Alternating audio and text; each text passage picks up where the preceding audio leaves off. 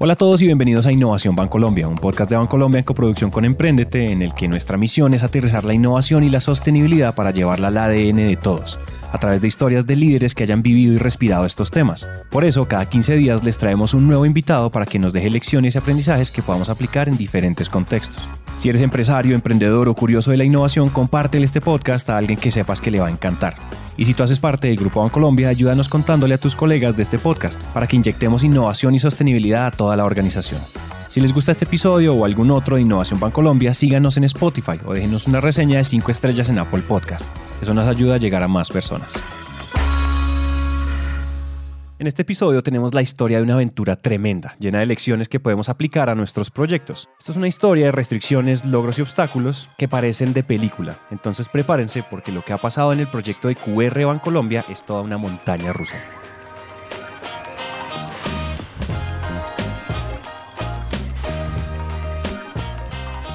Todo empieza con lo más importante, cuando un grupo de personas se encuentra y trabaja para convertirse en un equipo. El lugar, el hub de innovación de medios de pago en Bancolombia. Surge una nueva estrategia de innovación, era descentralizar la innovación y se crean los hubs. Y estando yo allá, Camilo Velázquez me dice, Carlos, ¿quieres hacer parte de uno de los hubs? Estamos haciendo convocatorias. Yo le dije, Cami, sin, sin mente, Escuchamos a Carlos Ospina. Él se define como una persona que logra transformar a través de las conexiones y estudió ingeniería de sistemas e innovación para el desarrollo empresarial. Y es uno de los protagonistas de la historia de hoy. Y quedé seleccionado y empezamos en febrero del 2018 lo que es el hub de pagos pensando, como les menciono, en descentralizar, democratizar la innovación y en ese momento también decíamos productizar la innovación y es cómo hago que logremos proyectos que nos lleven a traer de alguna manera eficiencias o nuevos ingresos o ganancias pues para la organización. Entonces ese era nuestro reto en ese hub. Había diseñadores, ingenieros de producción, administradores de negocios, ingenieros administrativos, había de todo. Los primeros pasos para llevar a la realidad la misión del hub de pagos era salir a estudiar, charlar con la gente, buscar insights y encontrar los dolores que necesitan ser atendidos, porque antes de proponer soluciones toca hacer muchas preguntas. Ese trabajo de campo era hablar con personas estratégicas en muchas áreas dentro del banco y también salir a la calle, hacer entrevistas y analizarlas, buscar entre líneas esos detalles que pueden hacer la diferencia para los clientes en el día a día. Gran parte de lo que nosotros encontramos es que nosotros no habíamos logrado llegar a un tipo de cliente específico. Cuando hablo de ese cliente es ese comercio, ¿cierto? Ella es Laura Morales, banquera profesional en finanzas de día y exploradora espiritual en las noches. Ella hace parte de este equipo encargado de explorar nuevas soluciones de medios de pago y de construirlas de la mano de los usuarios junto al Hub de Innovación porque la solución que teníamos en, eh, en, el momento, de pronto por ser una solución robusta, eh, algo costosa para, para, ese tipo de clientes, y hablo de esos negocios o esos emprendedores a los que nosotros queríamos llegar, que no habíamos sido capaces de llegar con un modelo eh, y que buscábamos nosotros en, en, en, ese momento era poder digitalizar efectivo, ¿cierto? porque gran parte de esos comercios a los que queríamos llegar lo que hacen es simplemente recaudar o recibir su, el dinero de las compras de, de sus clientes por medio del efectivo. Entonces, era poder llegar a esos clientes de tal forma que pudiéramos llegar eh, solucionando esas fricciones que encontramos, fricciones como tal, fricciones de formalización, fricciones de pago de impuestos, eh, del tema de costos de comisiones. Nueve de cada diez transacciones en Colombia ocurrían en efectivo. Y acá nosotros no, no venimos a canibalizar o a reemplazar otros medios de, de, aceptación, porque esto también hay que decirlo. Escuchamos a Diego Ríos. Él tiene mucha experiencia con emprendimientos, crecimiento de equipos, abriendo nuevos mercados en Latinoamérica y ha estado liderando el crecimiento del territorio QR. Los comercios y las personas deben de tener todas las opciones para vender o pagar como quieran o como puedan o como la situación lo permita. Entonces, en ese orden de ideas, nosotros no estamos pensando en reemplazar los datáfonos, no. Va a continuar, la aceptación universal va a continuar por medio de los datáfonos. Hay otros productos de este portafolio de medios de pago que, que las empresas y las personas necesitan. Bacanísimo, nosotros no queremos reemplazar ninguno, queremos complementar. Nosotros no vamos por esa transacción que ya ocurre digitalmente, nosotros vamos por las nueve transacciones que ocurren en, en efectivo para demostrar a las personas que sí es posible con el propósito de digitalizar el efectivo, como en un buen laboratorio, el equipo se pone a desarrollar varios prototipos de soluciones, buscando más insights sobre lo que necesitan los comercios. Hicieron un asistente automático para los pagos de un carrito de Sodexo que vende snacks por las oficinas del banco. También estaban explorando la idea de pagos con identidad usando la cédula, huella dactilar o reconocimiento facial. Hasta que un día llega un reto desde el liderazgo del banco que iba a cambiar todo el panorama. En ese camino, aquí pues la real génesis de QR es que un día nos llaman y nos dicen, señores, necesitamos hacer de QR un medio para que las personas puedan acceder a productos y servicios en un comercio, tienda, droguería, lo que sea, por medio de esto. ¿Y por qué por medio de esto? Y es porque nosotros como banco lo teníamos hacía cuatro años. En su momento, desde el 2015, ya se había creado QR. Pero QR, como su nombre lo indica en el estándar, es como Quick Response Code, eh, código de respuesta rápida, lo que facilitaba era hacer una transferencia más rápido. Nunca lo habíamos visto así. Ese llamado no lo hacen por allá porque me gustan las fechas. A finales de octubre del 2018 y las fechas son muy importantes en esta historia y nos hacen el llamado como paremos un poquito pagos con identidad, eso está muy chévere, pero todos esos insights que ya tenemos conectémoslos con esta funcionalidad. Nos hacen ese llamado y nos dicen queremos hacer un piloto. Vamos a hacerlo. O sea, sin mente otra vez, vamos a hacerlo. La cosa se pone peluda porque lo que una persona normal se imagina con la palabra piloto no es lo que el banco se imaginaba. Y aquí cometemos el primer error.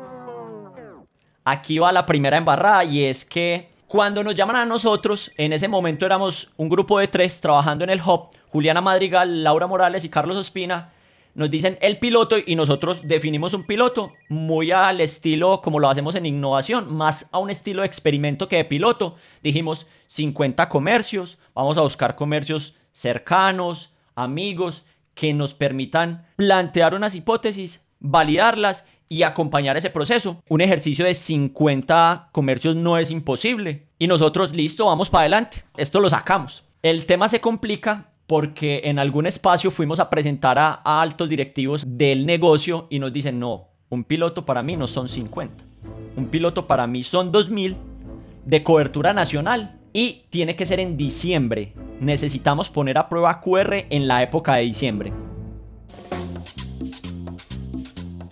Tres personas, menos de tres meses y un objetivo de 2.000 comercios en todo el país. Ese piloto se escaló. Cuando ya nos dicen 2.000 comercios, ya el tema cambia. Ya esto se nos sale de las manos a estas tres personas, no somos capaces.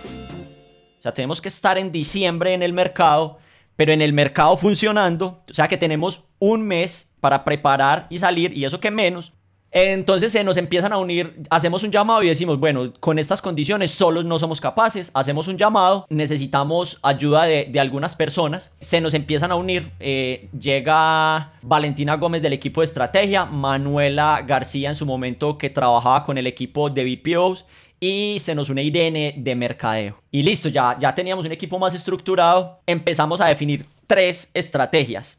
La primera eran las tropas, que era el uno a uno era irnos para la calle, iban a ser unas personas, definimos tres ciudades, Bogotá, Cali y Medellín. Dijimos, en esas tres ciudades vamos a buscar los puntos, em, llamémoslo, de mayor calor. Nos ayudaron desde los equipos de analítica y desde de segmentos de comercio a identificar dónde había más comercios para nosotros irnos para allá. En ese momento nace un modelo muy chévere que es lo que llamamos nosotros el equipo de venta en campo, que les llamamos tropas. Hacemos un como un piloto con ellas, tomamos eh, del área que hay hoy en el banco de venta en campo, lo que hicimos fue sacar como unas personas de ese equipo para que nos ayudaran pues a, a gestionar y hacer esta, esta venta.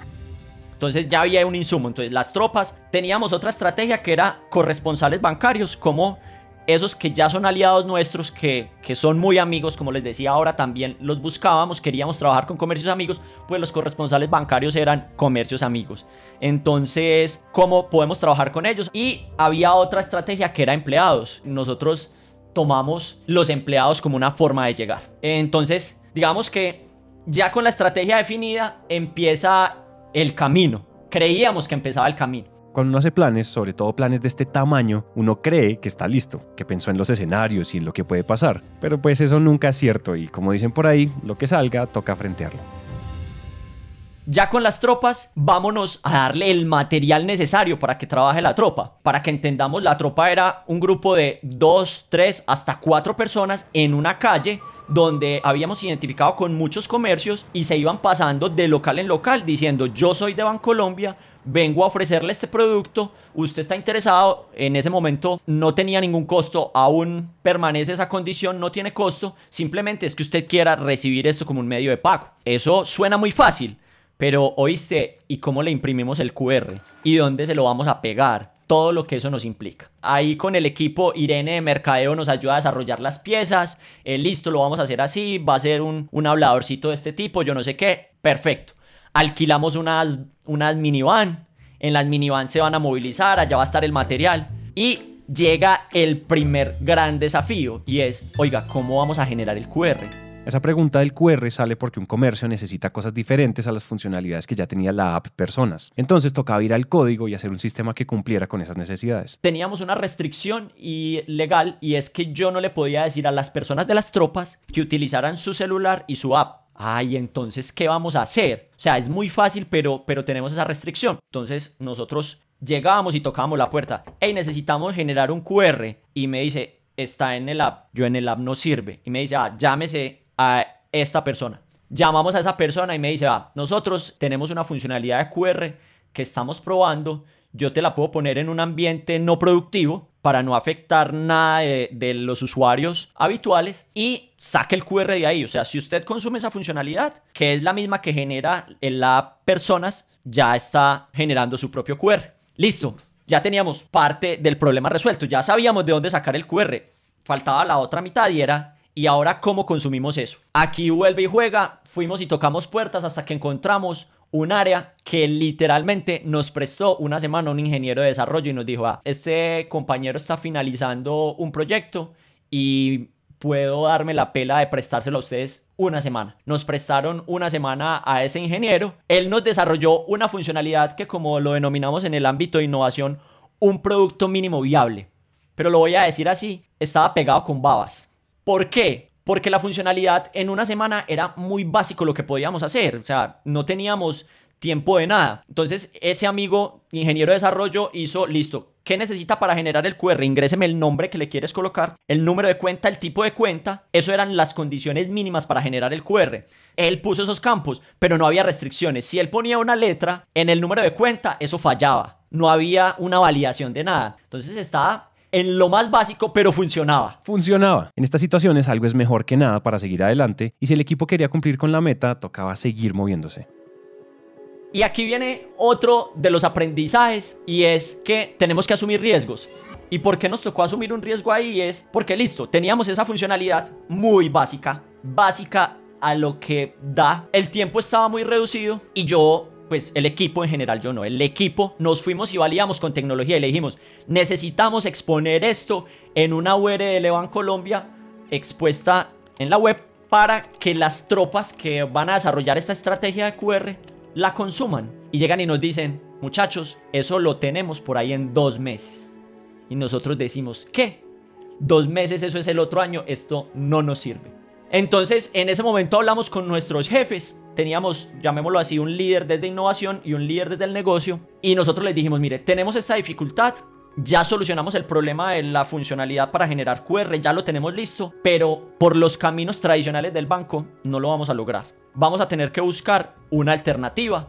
Nos apoyamos en un proveedor y con la ayuda de ese proveedor logramos exponer la URL en esas condiciones mínimas, básicas no seguíamos, no seguíamos todas las políticas. No seguíamos todas las políticas y tenía unas condiciones técnicas que definitivamente no son los estándares definidos por el banco. Pero no había tiempo de más, entonces dijimos, es mejor pedir perdón que permiso y eso me guía a mí muchísimo. Esa frase me guía demasiado. Les comentamos a, a nuestros líderes, les dijimos, vamos a hacer esto y ellos nos dijeron, adelante. Y yo les dije, estén preparados porque esto seguro va a generar controversia. Logramos desplegar eso y en su momento el área de TI del banco, eh, muy juiciosa en muchos temas, se enteró de eso.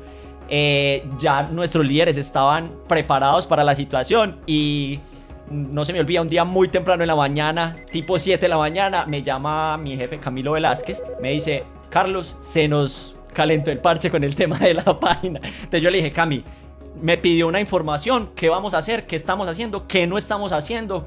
Eh, reitero, no era que estuviéramos incurriendo en, ningún delito ni nada por el estilo, pero no estábamos siguiendo todos los estándares. Entonces yo le expliqué muy bien, se lo puse por escrito, porque él lo necesitaba para una reunión a las 8 de la mañana y quedó subsanado. Entonces ahí gran aprendizaje, vivir al límite y asumir riesgos. Eso nos ha permitido que hasta no hace mucho esa funcionalidad siguiera al aire. Obviamente ya con un poquito de mejoras, pero, pero salimos. Ese es el clásico lanzarse al agua, solo que en la vida real toca apagar todos los incendios que se prenden mientras uno va en el aire. Y así es siempre, uno hace las cosas con las uñas y lanza el esqueleto de su proyecto para ver qué pasa. La idea de todo este proceso es que tú tienes la posibilidad de iterar, como llamamos, testearlo con el cliente y poder hacer mejoras para finalmente llegar a ese producto mínimo viable que es el que al final eh, nosotros pusimos a desarrollar, por así decirlo, el que uno entrega para empezar eh, a desarrollar internamente.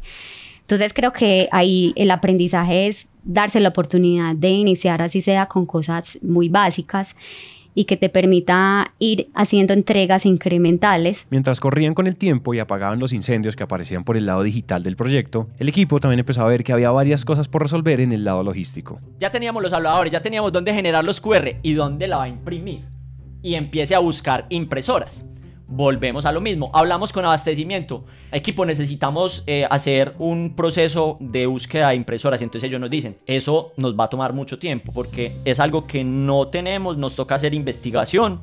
Nos toca abrir una invitación a que proveedores lleguen y que nos traigan su oferta y a nosotros vuelve y juega y por eso he hecho mención varias veces del tiempo octubre teníamos que estar andando en diciembre no nos daba ¿qué hicimos? Nuevamente como equipo, en ese momento Juliana, Laura y yo cogimos mi carro y nos fuimos para el centro comercial Monterrey en la ciudad de Medellín, que es como el centro comercial de todos los temas de tecnología. Y allá nos fuimos a cotizar impresoras, a ver cuál nos podía servir. Nosotros ya teníamos idea de cuál era el hablador que se iba a utilizar, sabíamos los tamaños y nosotros como unos parroquianos cualquiera eh, con el carné de Bancolombia escondido para que no vieran que viéramos nosotros sino estamos buscando unas impresoras. Terminamos en una fábrica de papel por allá en otro lado buscando todo lo necesario. Siempre jugando con la escasez. Ahí había un tema de escasez eh, la escasez en tiempo y en recursos, en el buen sentido, porque, porque abastecimiento es súper amable, súper juicioso, pero no nos daba para esperar, nos moríamos. Entonces, bueno, lo logramos. Al final sacamos y dejamos las estrategias listas. Eh, y estamos listos para empezar. Ya, ya, o sea, ya, ya vamos en coche, ¿no? Ya pasamos lo más duro. Esto aquí, de aquí en adelante, muchachos, es ponerle cuidado que esto funcione bien. Pero yo creo que de aquí para allá no hay lío. Cuando uno cree que ya la hizo, que ya lo logró y que ya todo debe ser facilito, eso es una bandera roja. Eso es como llamar los problemas y pedirles que por favor se aparezcan. Nosotros empezábamos la estrategia, eso me daba como el 2, 3 de diciembre de ese año, era un lunes y era viernes 6 de la tarde y no habían llegado las impresoras. Nosotros las conseguimos, las identificamos, las buscamos, las probamos, estas son, las pedimos, nos ayudaron ya con, a contactar el proveedor, vea, si lo compramos. Todo ya en su debido proceso, nosotros nos ahorramos un montón de camino haciendo ese proceso, pero había que hacer la compra. Y siendo viernes 6 de la tarde, las impresoras no llegaban y nosotros empezábamos lunes. Al final, definitivamente llegaron, pero no las pudimos reenviar a las otras ciudades. Empezamos en Medellín, pero eh, en las otras ciudades empezamos después. Entonces, bueno, no, este es el, este es el, este es el primer escollo, nada grave pero, pero y aquí vamos. En cualquier proyecto grande o pequeño aplica mucho un principio que dice improvisar, adaptarse y triunfar. Ese es el camino que estaba recorriendo el equipo QR y lo que todavía tenían que hacer con lo que se venía. Ya empiezan las tropas a trabajar. Mientras las tropas iban trabajando, nosotros también nos íbamos preparando en las otras dos estrategias. Algo importante y es que, lo voy a decir así, nosotros no éramos nadie en el buen sentido en el banco, nadie sabía de una estrategia que salió de un día para otro. Entonces, en el banco no sabía, o sea, quien supiera usar o quien sepa usar el QR en el App Colombia, pues podía entender que no era nada nuevo, pero no sabía que había una estrategia detrás. Y empezamos a recibir llamados a la línea. Nos empiezan a llamar a nuestra línea nacional de Bancolombia. Buenas tardes. buenas tardes sí, señor, le estamos hablando de Bancolombia. Porque la gente estaba, llamémoslo, preocupada o quería hacer una validación antes de recibir cualquier servicio. O sea, para nosotros al interior del banco es súper normal hablar de QR. Pues desde el 2015 lo tenemos y eso, pero en la calle no. ¿Qué pasó? La gente empezó a llamar a la línea diciendo que era un fraude. Y la línea, digamos que nosotros sí habíamos hecho unas capacitaciones, habíamos enviado unos documentos, pero la gente le decía a la línea, no, es que nos están ofreciendo un nuevo medio de pago y ellos buscaban nuevo medio de pago y aquí no dice nuevo medio de pago. Entonces nos echaron la policía. En una, en una situación muy difícil, nos echaron la seguridad privada de la zona de comerciantes donde estábamos. Entonces intimidaron nuestra tropa para que se fueran de ahí. Les dijeron, se van o se atienen a las consecuencias. Entonces nuestra tropa nos llamó, ¿qué hacemos? No, no, no, no, primero la vida, o sea, vámonos de ahí. En otra ciudad estábamos trabajando y llegó espacio público en su labor. Ustedes qué están haciendo, ustedes porque tienen chaleco de Bancolombia, ustedes están trabajando en la calle. Eso es infringir la ley que sea del espacio público y el espacio público sacándonos también de la ciudad. ¿Alguna vez han escuchado la ley de Murphy? Esa de todo lo que puede salir mal, sale mal. Bueno, pues yo creo que Don Murphy estaba absolutamente enamorado del equipo QR. Lo bueno es que superando todos estos retos, el equipo se hizo más fuerte y más capaz. Entonces éramos nosotros ahí y, aquí sigo conectando como con grandes aprendizajes de, de, de ese equipo y esa experiencia y fue adaptarnos. Pucha, ¿qué hacemos? Entonces, bueno, vamos a hacer una carta desde Bancolombia diciendo que somos un equipo que estamos trabajando en esto, explicando un poquito, al menos a ver si espacio público. Ya empezamos a hablar con el equipo de seguridad nuestro, entonces las sucursales ya sabían, sabían los, los equipos de seguridad de las sucursales porque iban a la sucursal y preguntaban, venga, es que allí hay unas personas ofreciendo un producto de Bancolombia y estamos al frente de una sucursal, ¿usted por qué no lo ofrece? Entonces eso se nos devolvía, reitero, porque éramos éramos un equipo súper pequeñito, no había despliegue, ahí estábamos en ese piloto y bueno, logramos, logramos sobrepasar como todas esas, esas dificultades con las tropas. Eso sucedía con el trabajo en campo y mientras tanto la estrategia de poner QRs en los comercios con corresponsales bancarios también tenía problemas porque se necesitaba otra funcionalidad que tocaba desarrollar en el sistema y ahí es donde un aliado salió al rescate con la solución, es decir, la carrera seguía nosotros nos habíamos propuesto 2000, como les había mencionado, era la meta. En la calle logramos poner como 1500 y ya teníamos las otras dos estrategias andando y era la de corresponsales bancarios y la de empleados tampoco podía pasar en limpio. Yo creo que eso era parte de, de nuestra historia y era, bueno, empleados, mandamos unas comunicaciones y súper contentos. Nos escribían de Yopal, nos escribían de Amazon, de todos lados y nosotros, uy, estamos llegando lo que queríamos, un impacto nacional. ¿Y cómo vamos a hacer para llegar a ese QR allá? Pues era un hablador, como dicen nuestros amigos de mercadeo, de 20 por 25 centímetros, no era muy grande. Y tomamos la decisión como equipo de probar en un sobre de Manila y enviarlo por correo interno. Y funcionó. Eso, una belleza, una maravilla. Entonces nos empezaron a pedir de todas las ciudades y claro, de, de, la misma Medellín, claro, no hay problema, yo le hago llegar a su oficina el QR. Gracias por ayudarnos. Todo suena como que la cosa va súper bien, ¿no? Carlos suena muy tranquilo con la parte de la estrategia. Entonces sí, yo creo que ustedes ya saben lo que viene después. Pues colapsamos el correo interno, o sea, nos gastamos todos los los sobres de Manila, nosotros en su momento cuando estábamos pues en las oficinas había unos espacios donde uno tomaba los sobres de Manila, pues nosotros en ese momento Juliana se fue por todos los pisos y ella iba y cogía los sobres de Manila, o sea, ese no era el piso nuestro, pero necesitábamos los sobres de Manila, acabamos los sobres de Manila. Y, después eran los bultos, uno para el, envío de correo, pues lo tenía que dejar en una bandejita. Y cuando íbamos y mirábamos la bandeja de nosotros, era pues un, un bulto de sobres de Manila y muy amplios. Colapsamos el correo interno y nos llamaron al orden. Señores, ¿ustedes qué están haciendo?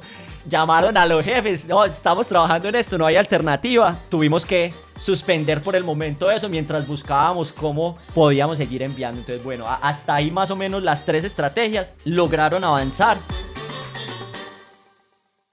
Contra viento y marea, superando cada adversidad que apareció en el proceso, los miembros del equipo QR pasan el diciembre más agitado de sus vidas y salen al otro lado victoriosos, como unos campeones superando todas las expectativas. El resultado de todo este trabajo fue que lograron poner más de 5.000 QRs, sobrepasaron la meta del piloto con creces y probaron las hipótesis sobre pagos digitales, sobre distribución y sobre lo que podía hacer el equipo, y mostraron el potencial de un producto en tiempo récord. Ahora que este esfuerzo gigante había pasado y era el nuevo año, las cosas se podían calmar. De pronto ya había tiempo para parar un momento, retomar las cosas que habían quedado en pausa y respirar. ¿O no? Y nos faltaba, llamémoslo así, el cierre.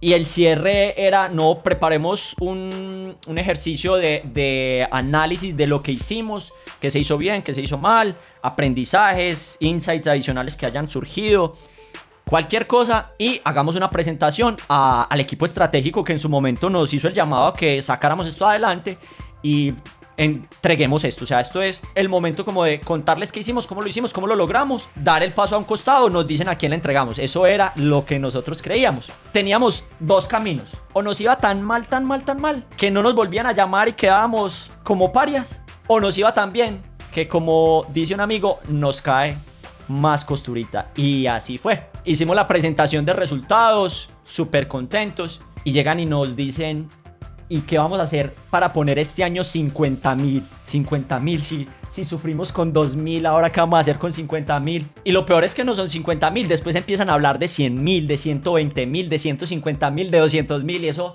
como equipo se nos iba revolviendo. Entonces nosotros éramos como en, como en esa, en esa, yo no sé si tristeza, llamarlo tristeza como fue, pucha, ¿qué vamos a hacer? O sea, nosotros construimos esto y era el momento de entregarlo y no lo vamos a entregar, nos cae es un reto ahora sí gigante.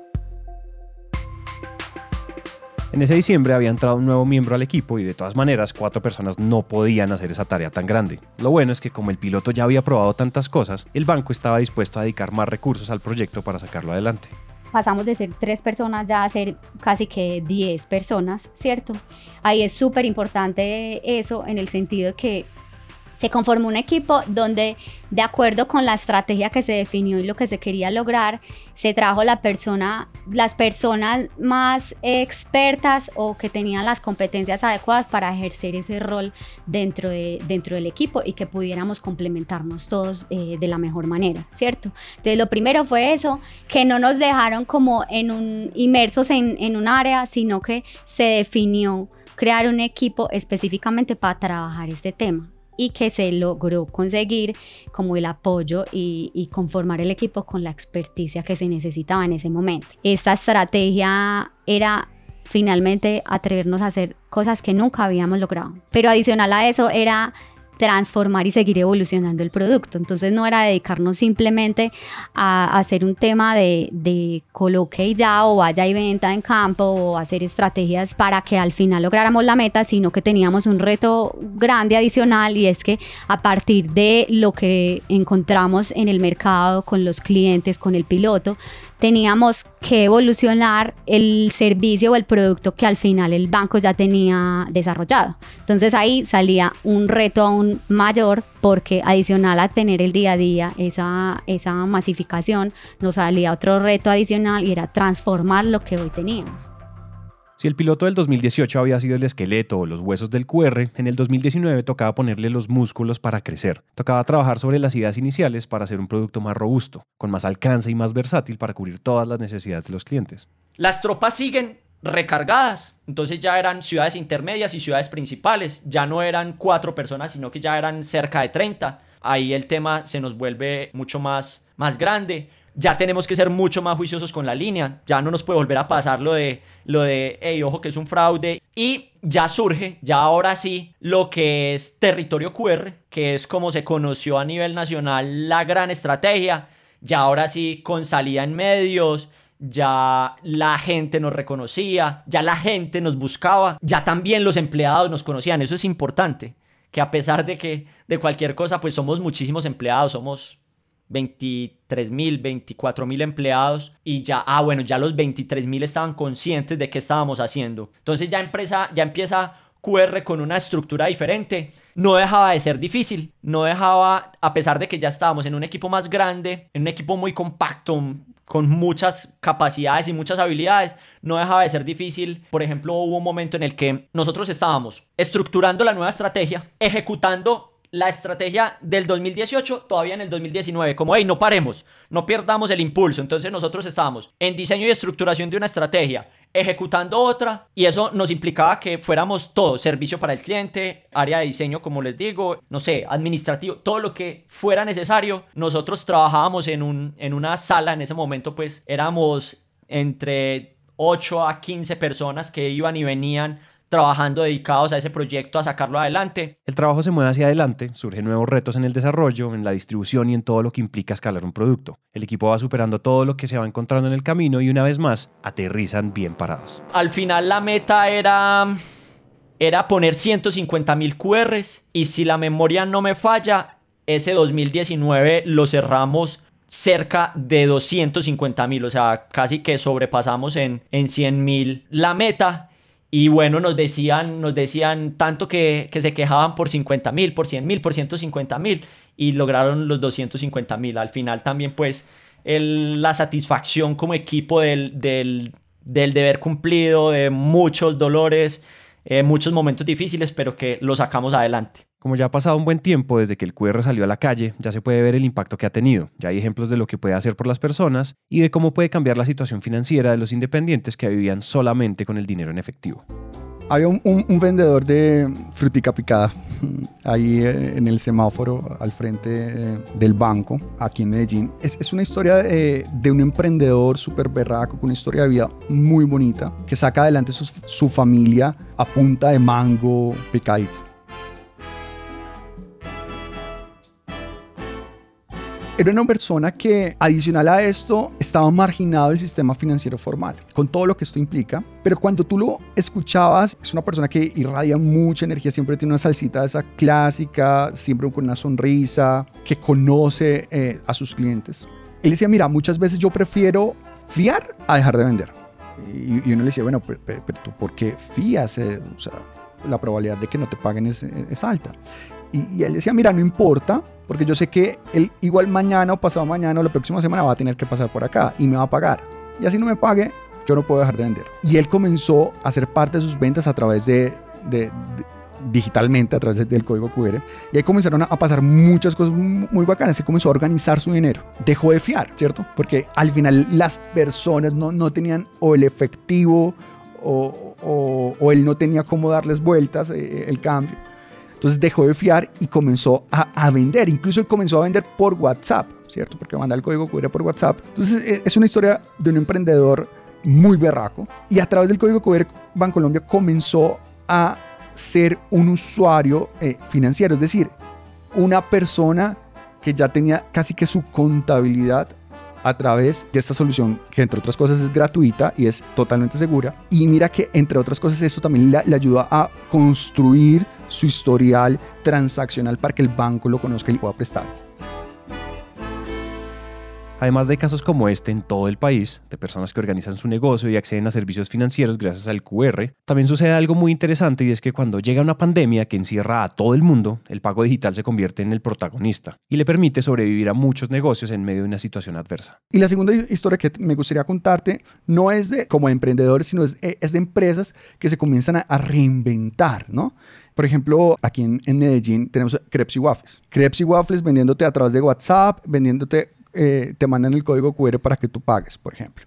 O huevitos. Hay, una empresa que se llama Avinal, semanalmente mandan una ruta con huevos y te cobran con código QR.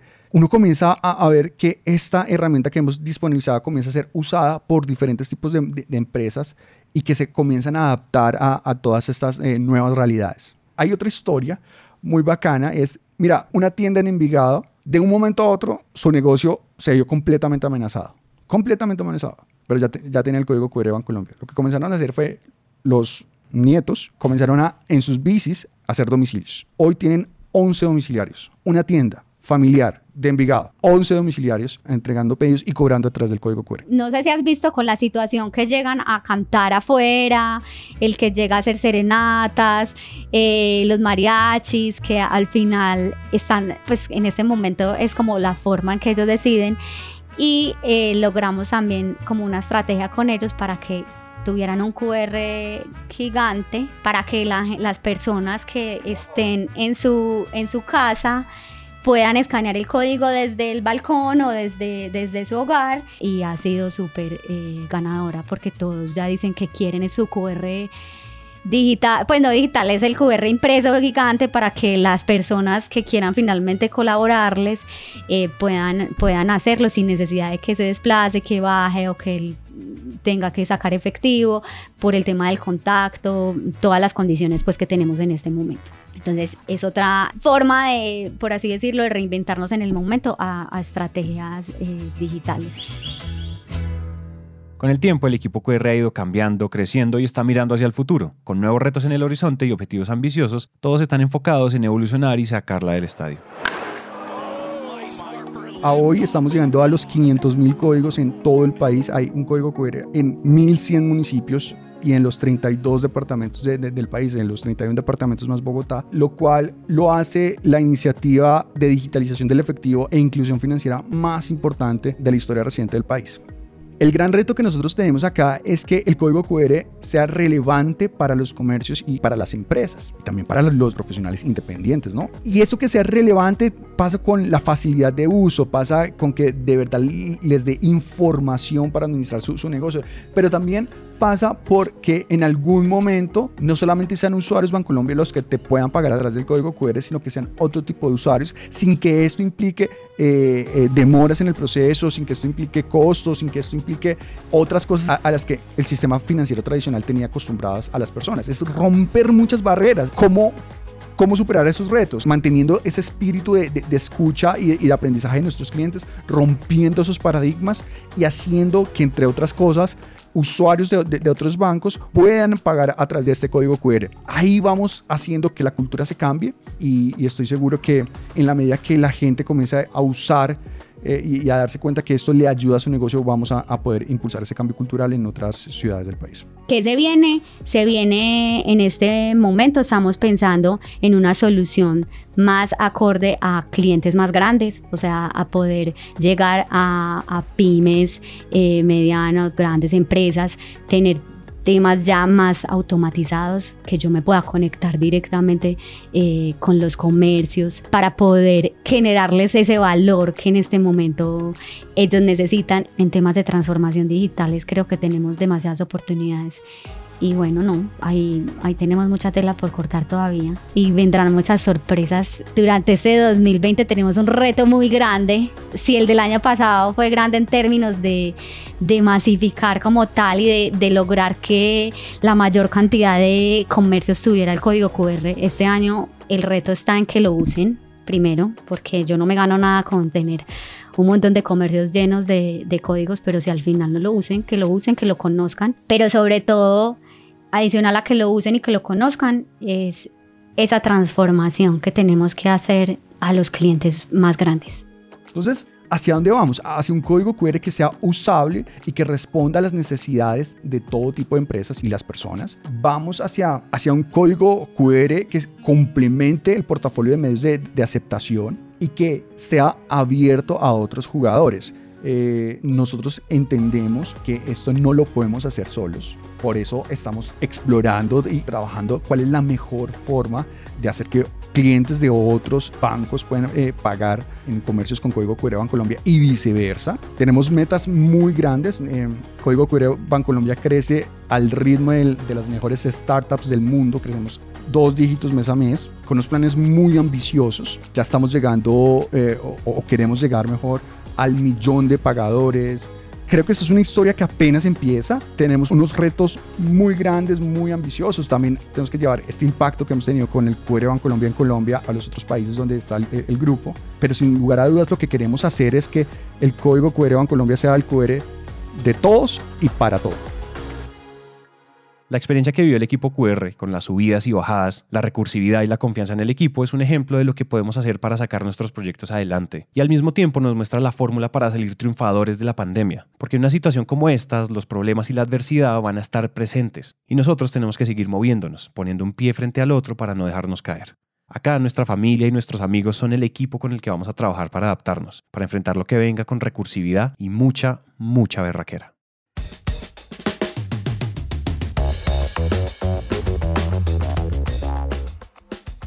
Hasta aquí llega este episodio. Al equipo QR miles y miles de gracias por contarnos sus historias y esperamos que lo que acaban de escuchar haya logrado aterrizar algún tema, concepto o idea o que simplemente hayamos hecho algo un poco más sencillo de entender. Recuerden suscribirse en donde sea que ustedes estén escuchando esto, Spotify, iTunes, Google Podcast, Apple Podcast o en donde sea. Recuerden dejarnos una reseña de 5 estrellas en Apple Podcast si este episodio les gustó. Eso nos ayuda a llegar a más personas.